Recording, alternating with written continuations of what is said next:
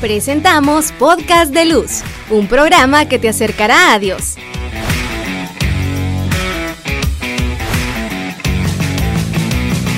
Segunda temporada.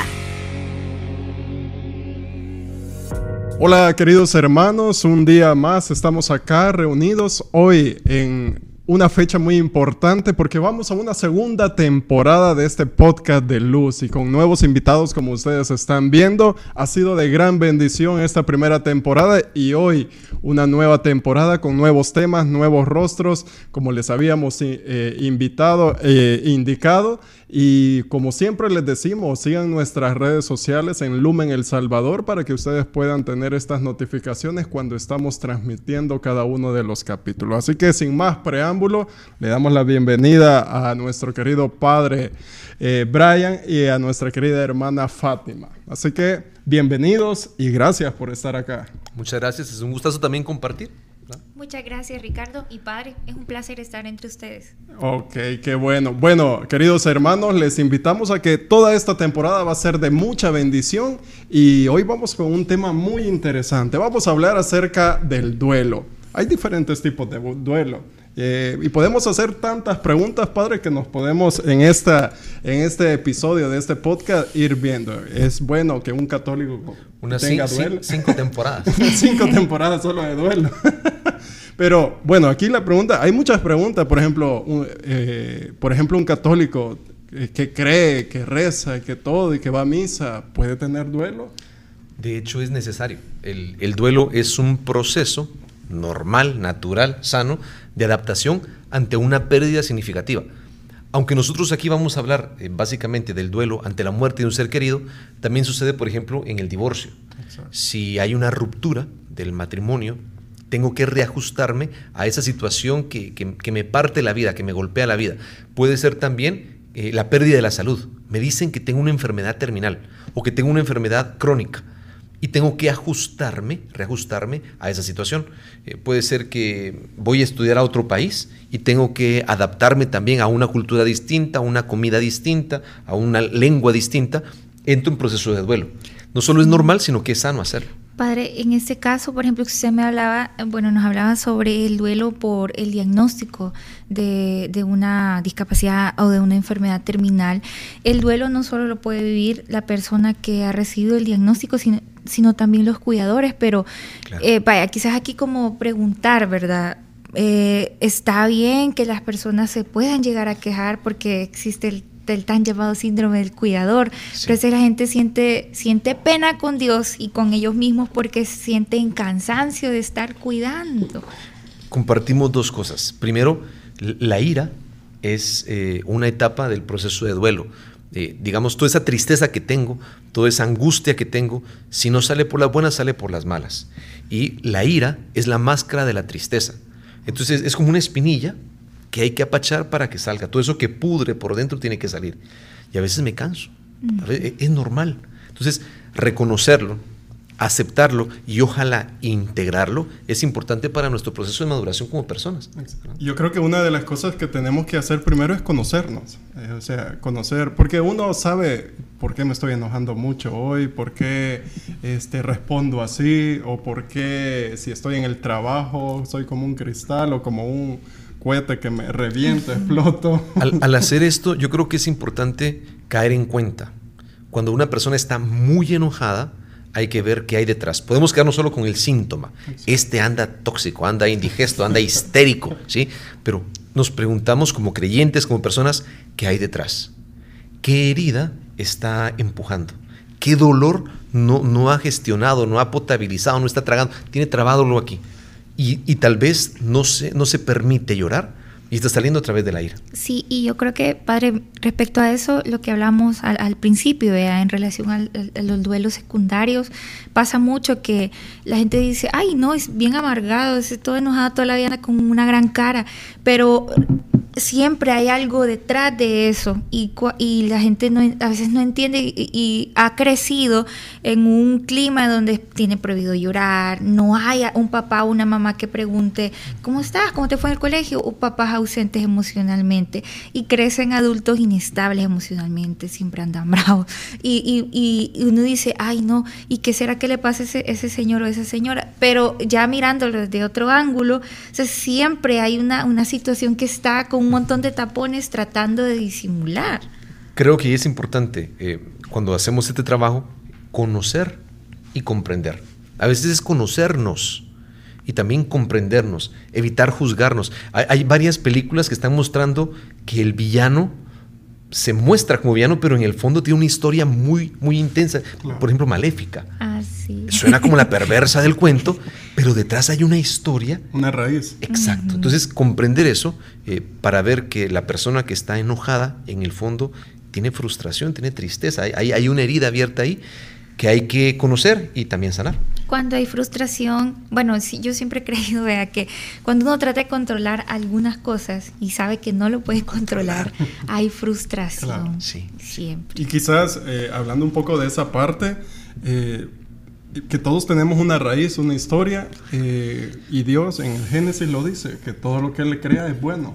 Es decir, que, y yo creo, creo en eso, ¿no? De que todos nacemos buenos, pero en el camino es que vivimos situaciones, vivimos eh, historias que nos marcan y, que nos, y que nos hacen tener estos frutos. Y no tenemos control sobre lo que nos pasa. Pero ¿qué hacemos con ellos? Sí. Exacto. Así y, es. por eso es clave que tengamos claro, lo que yo alimento en mi corazón es lo que va a crecer. Si yo alimento la ira, va a crecer la ira. Si yo alimento la comprensión, la tolerancia, eso va a crecer. Si yo acepto que estoy en proceso de duelo porque se me murió un mamá, porque se murió un papá, porque se murió mi hijo, si acepto, voy integrando, voy aceptando y, poco a poco nos vamos reajustando a la realidad. Y, digamos, este proceso de duelo no solo es eh, importante caer en cuenta de ello, sino también aprender a pedir ayuda. Hay veces en las que no, no puedo. Voy, voy con mi acompañante espiritual, voy con mi acompañante terapéutico. Eh, son herramientas que Dios nos da para que asumamos esto. Eso es bien interesante. Por ejemplo, esa era la pregunta que iba a hacer. ¿Solo con Dios basta eh, para el duelo? A ver, con Dios, con Dios es, una pregunta interesante. Dios basta para todo. Pero Dios no te va a mandar un WhatsApp diciéndote qué hacer. Dios te da herramientas. Dios te actúa a través de instrumentos. O sea, el sacerdote puede ser tu instrumento. Eh, tu amigo, tu amiga que te da el hombro para ayudar puede ser un instrumento de Dios. Una página, ¿sí? un grupo, un trabajo, un grupo, un grupo de apoyo puede ser instrumento de Dios. Dios nos habla de muchas formas. Incluso un podcast tan bonito como este puede ser instrumento para decir, ah, caigo en cuenta de esto, tengo que trabajarlo. Sí, fíjese que eso me recuerda al tema de las heridas emocionales, vea que todo, el mundo se ha puesto como muy de moda eso del niño interior y el niño herido y no sé qué, pero es, es muy cierto. Y, y, al niño, o sea, de, tiempo atrás, yo creo que casi que nadie, y, quizás por la idiosincrasia de este país, no nos enseñaron a gestionar el dolor. Tampoco no, nos enseñaron que estaba bien llorar, por ejemplo, porque me pegaron en el colegio y si es niño, el niño no llora, ¿verdad? el varón no tiene que castrante. llorar. eso es doloroso. Pégale vos, si te pega, pégale vos. no te dejes. no te dejes defendete. Y si, te, y si venís y me decís que te pega, te va a pegar más duro. Hay, una, hay una regla no escrita de que tenemos que estar siempre alegres. Ahora usamos filtros para mostrar lo, que, no, lo que no somos. Es que son máscaras que nos ponemos. No sé si ustedes vieron la película Intensamente de Pixar. Aparentemente alegría tiene que gobernar, alegría tiene que gestionar alegría y eh, empuja a tristeza porque da vergüenza. Pero cuando, cuando tristeza asume el control, se equilibra. Se equilibra. Eso es interesantísimo porque pasa en nuestras vidas. Me permito llorar. Me permito quebrarme. No tengo por qué ser fuerte. En ninguna parte de la Biblia dice, tú tienes que ser para rayos de todo y mantenerte firme. No. Jesús, Jesús en la cruz es un hombre quebrado. Jesús se nos muestra desde la debilidad, desde el dolor, desde el sufrimiento. El amor de Dios está ahí. Y, ahí resurge, ¿no? O sea, desde el dolor, eh, de pasar la pasión, dolor y todo eso. Claro, los, Viernes Santos en nuestras vidas están. Entonces, ¿qué hacemos cuando llega una pérdida significativa? Ahí Elizabeth Kubler-Ross nos, da, eh, nos habla del proceso de duelo, nos habla de etapas también. Eh, no es algo matemático, sino que puede ir primero esto, después esta, pero él la describe de esta forma. La primera nos habla de la negación. La segunda, la ira. Tercero, la negociación.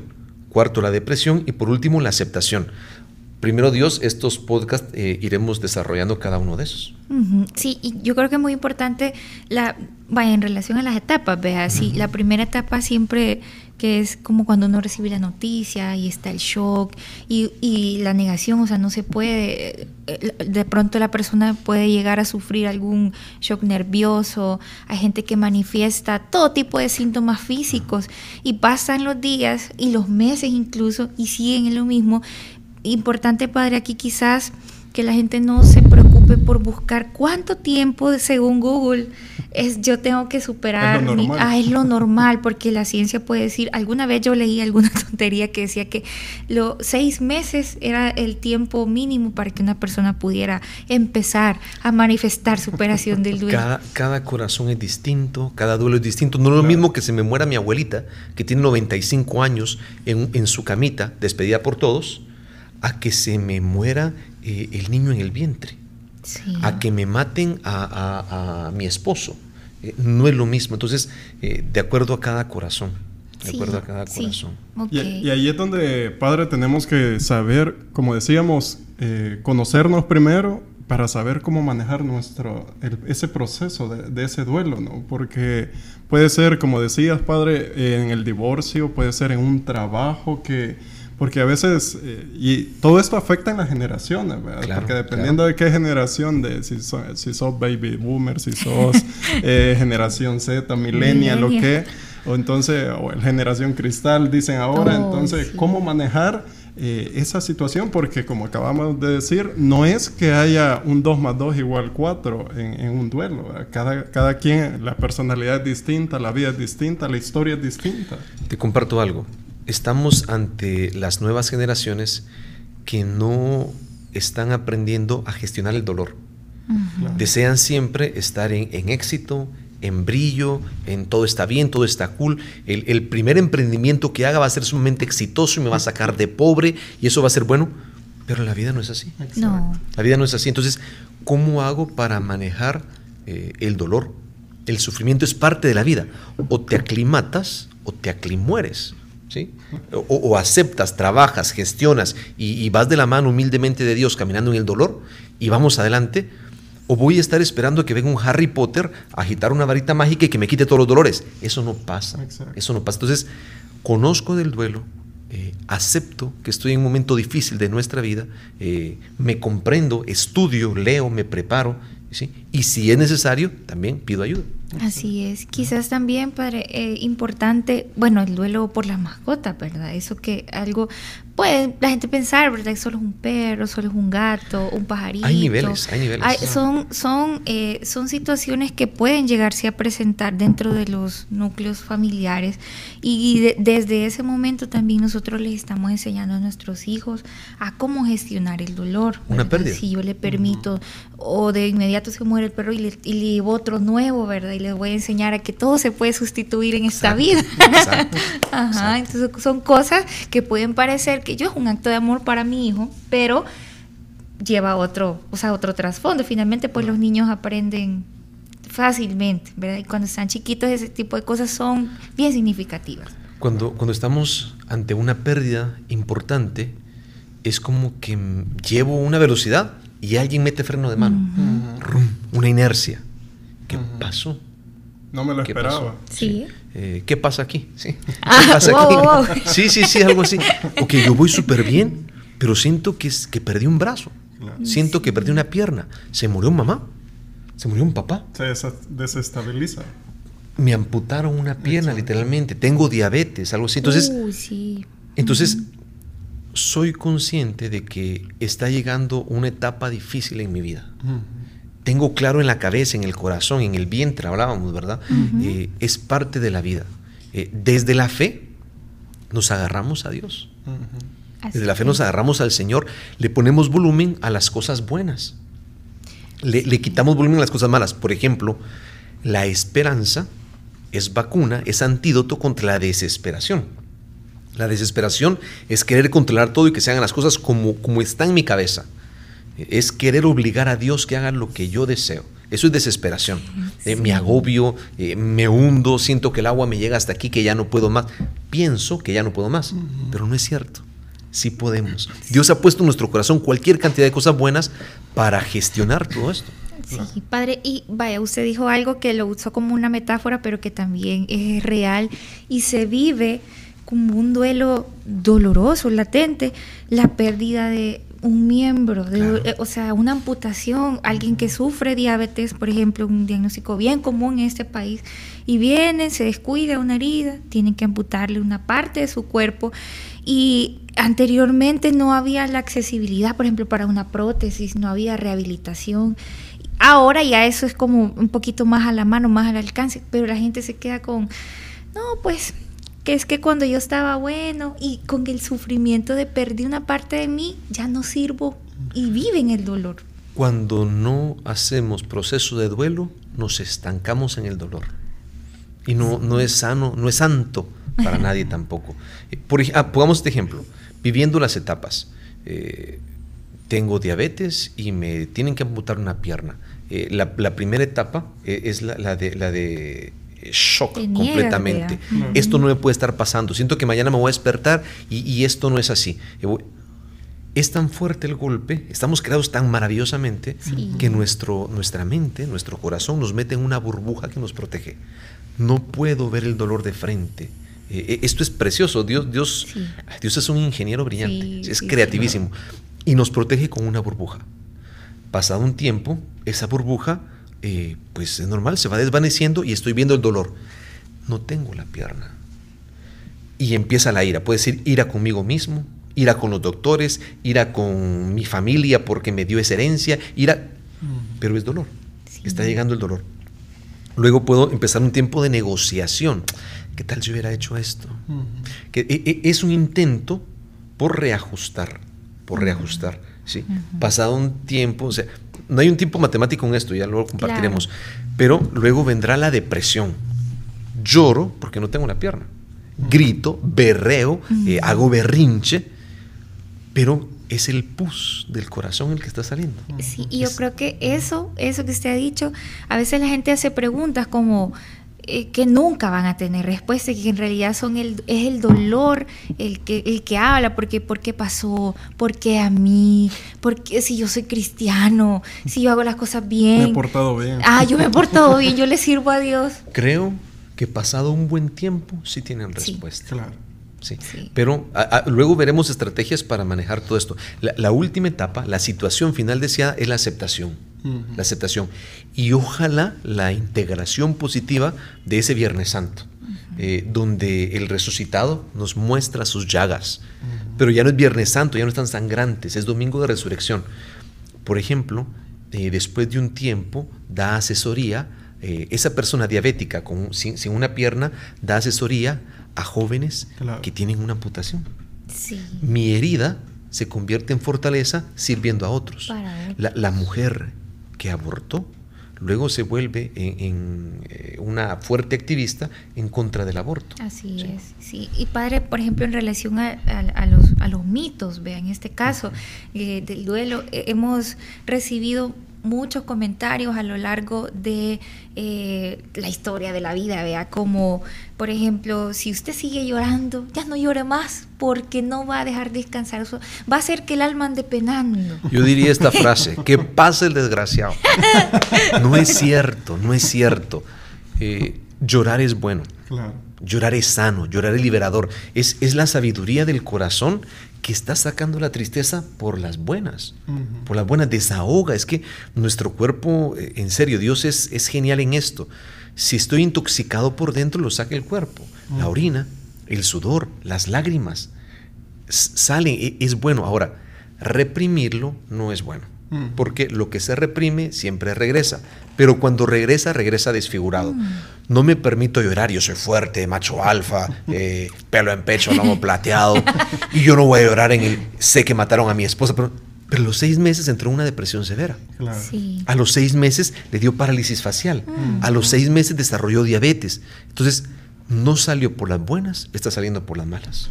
Y quizás ahí una, digamos, algunas pistas que pudiéramos dar a, a- a- a- nuestros hermanos que puede ser que tengan un, hayan- sean viudos, sean viudas o se les ha muerto un hijo de repente que estaba joven, que tenía toda una vida por delante, o algún familiar o, o algo.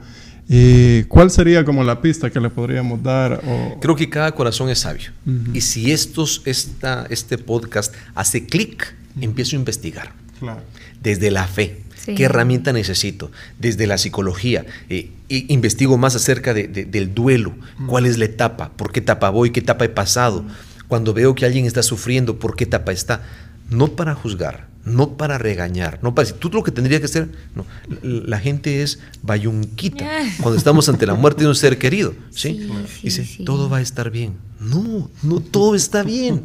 Y no quiero que me, no quiero que me den falsas soluciones. Quiero que estés ahí y que escuches. Cada corazón es sabio y, y le damos herramientas para que gestione, para que maneje esta situación. Sí. Desde la fe, desde las ciencias. Yo creo que es muy importante quizás eh, para las personas que se preguntan, ¿qué hago cuando se ha muerto eh, un ser querido de mi amigo, por ejemplo, la mamá, y uno, y qué le digo y no sé qué? Realmente no hay palabras que uno Claro. pueda decirle a alguien para que lo entienda. Yo sí creo como que basta que yo le haga saber a usted, mire, estoy con usted y lo apoyo. Así no tenga yo nada que decirle. Pero a veces uno dice palabras que no son necesarias escuchar. Tú no te preocupes porque tú tienes que ser fuerte porque eres mamá, no te olvides. Tienes más hijos. Se murió su papá, se Eso. murió su papá, pero ahora usted va a ser el hombrecito de la casa. Ajá. No, no, no, no. Claro. Sí. Ahora, frases que sí podríamos compartir. Estoy orando para que tengas paz en tu corazón. bien. Sí, sí, sí. ¿sí? No, no me centro en tu dolor, no me estoy pidiéndole al Señor que te dé las gracias que necesitas para este momento. ¿sí? Voy a rezar por ti. Eh, desde nuestra fe, vamos adelante. Ahora comparto otra palabra que a mí me... Deberíamos hacer un podcast de, de- de Frases. palabras- frases tontas, ¿sí? frases tontas, frases bayuncas que decimos. Sí. Por ejemplo, cristiana resignación. Ay, no, resigna. La, la resignación en buen salvadoreño es socarla porque no puedo hacer nada. sí, Claro. sí. Pero el católico, el creyente, el cristiano no se resigna, es lo opuesto a la esperanza. Claro. Sí. Eh, ¿Se resigna? Bueno, ya se acabó todo. Sí, game over. No es Ajá. cierto. Nosotros creemos en la resurrección, por eso no nos resignamos. Y no hay resignación cristiana. Sí, ¿no? Y, y algo, a, a veces eh, todo lo queremos desde la fe, este, tratar de, de entender, pero hay cosas humanas que primero tengo que saberlas yo para después...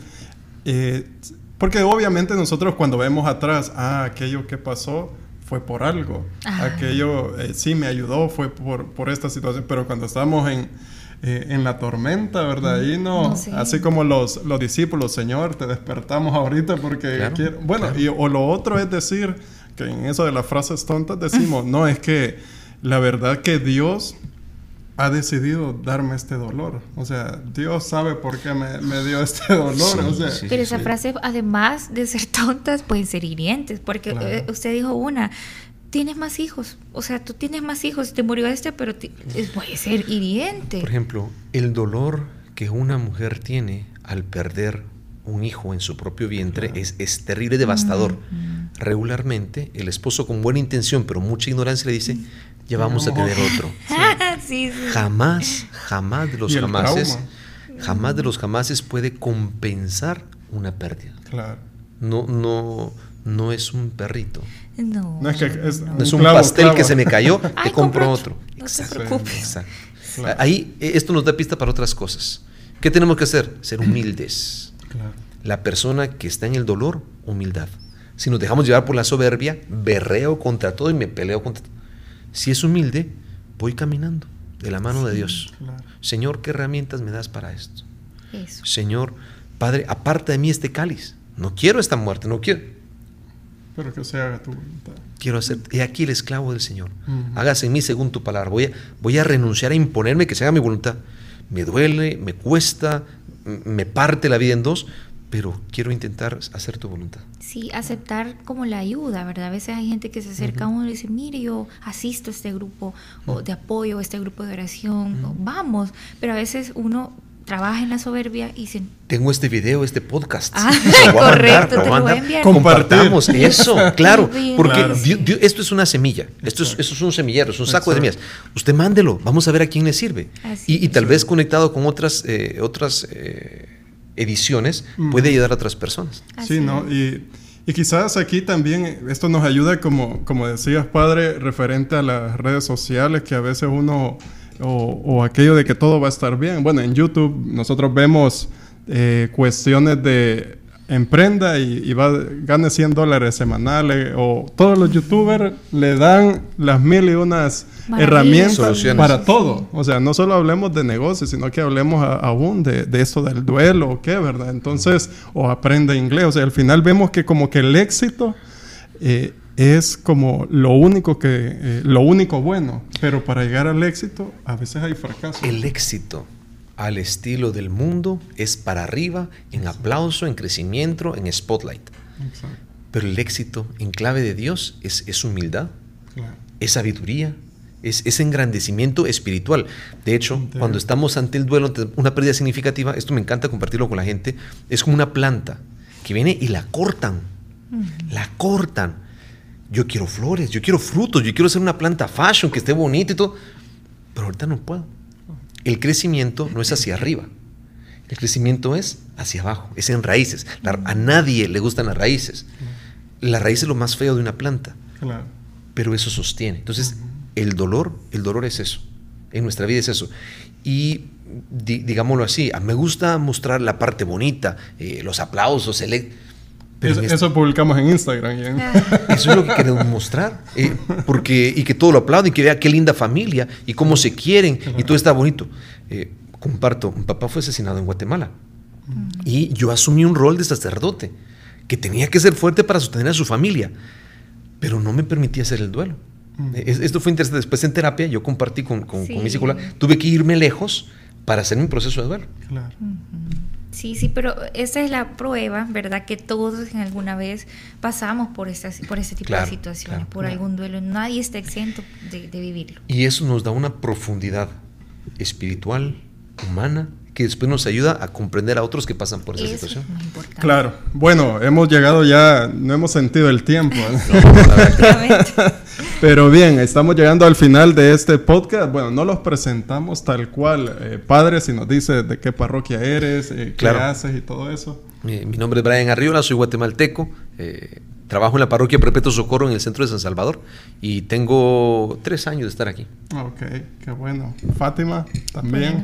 Bueno, mi nombre es Fátima Lobo, yo soy psicóloga de profesión, ¿verdad? Y estoy, bueno, tengo estoy empezando en todo caso a tener experiencia en este tema y, en otros, ¿verdad? Pero siempre en aras de apoyar, porque yo siempre he creído que esta profesión va inclinada a ese tema, a, el apoyo, pero ante todo eh, siempre suplicando a, Dios su, su, luz y su sabiduría, que es lo que más necesitamos. Claro. Bien, entonces queridos hermanos, les invitamos que si ustedes eh, saben y conocen de alguien que está en duelo, creo que sería ideal compartirlo, ¿verdad? Entonces, para que de esa manera eh, podamos, y vamos a hacer un, un proceso aquí, ¿verdad? Como decíamos, de las diferentes etapas, que creemos que esto va a venir a dar luz a aquellos que tienen cierta oscuridad en sus vidas. Eh, síguenos para más consejos acerca del duelo. Síguenos, cabal, ahí en Lumen El Salvador. Bueno, en podcast de luz, cada viernes los estamos eh, pasando. Y bueno, en este ha sido una noche de bendición para que también, Padre, nos despedimos con esa bendición. Claro que sí. Le pedimos al Dios de la vida que nos sostiene en los momentos de muerte, que nos dé la paz. El Señor esté con ustedes. Y con, tu espíritu. La bendición de Dios misericordioso, Padre, Hijo y Espíritu Santo, descienda sobre ustedes, les protege, les acompañe siempre. Amén. Amén. Podemos quedar en la paz del Señor. Podcast de Luz. Deja tus comentarios y síguenos en nuestras redes sociales como Lumen El Salvador.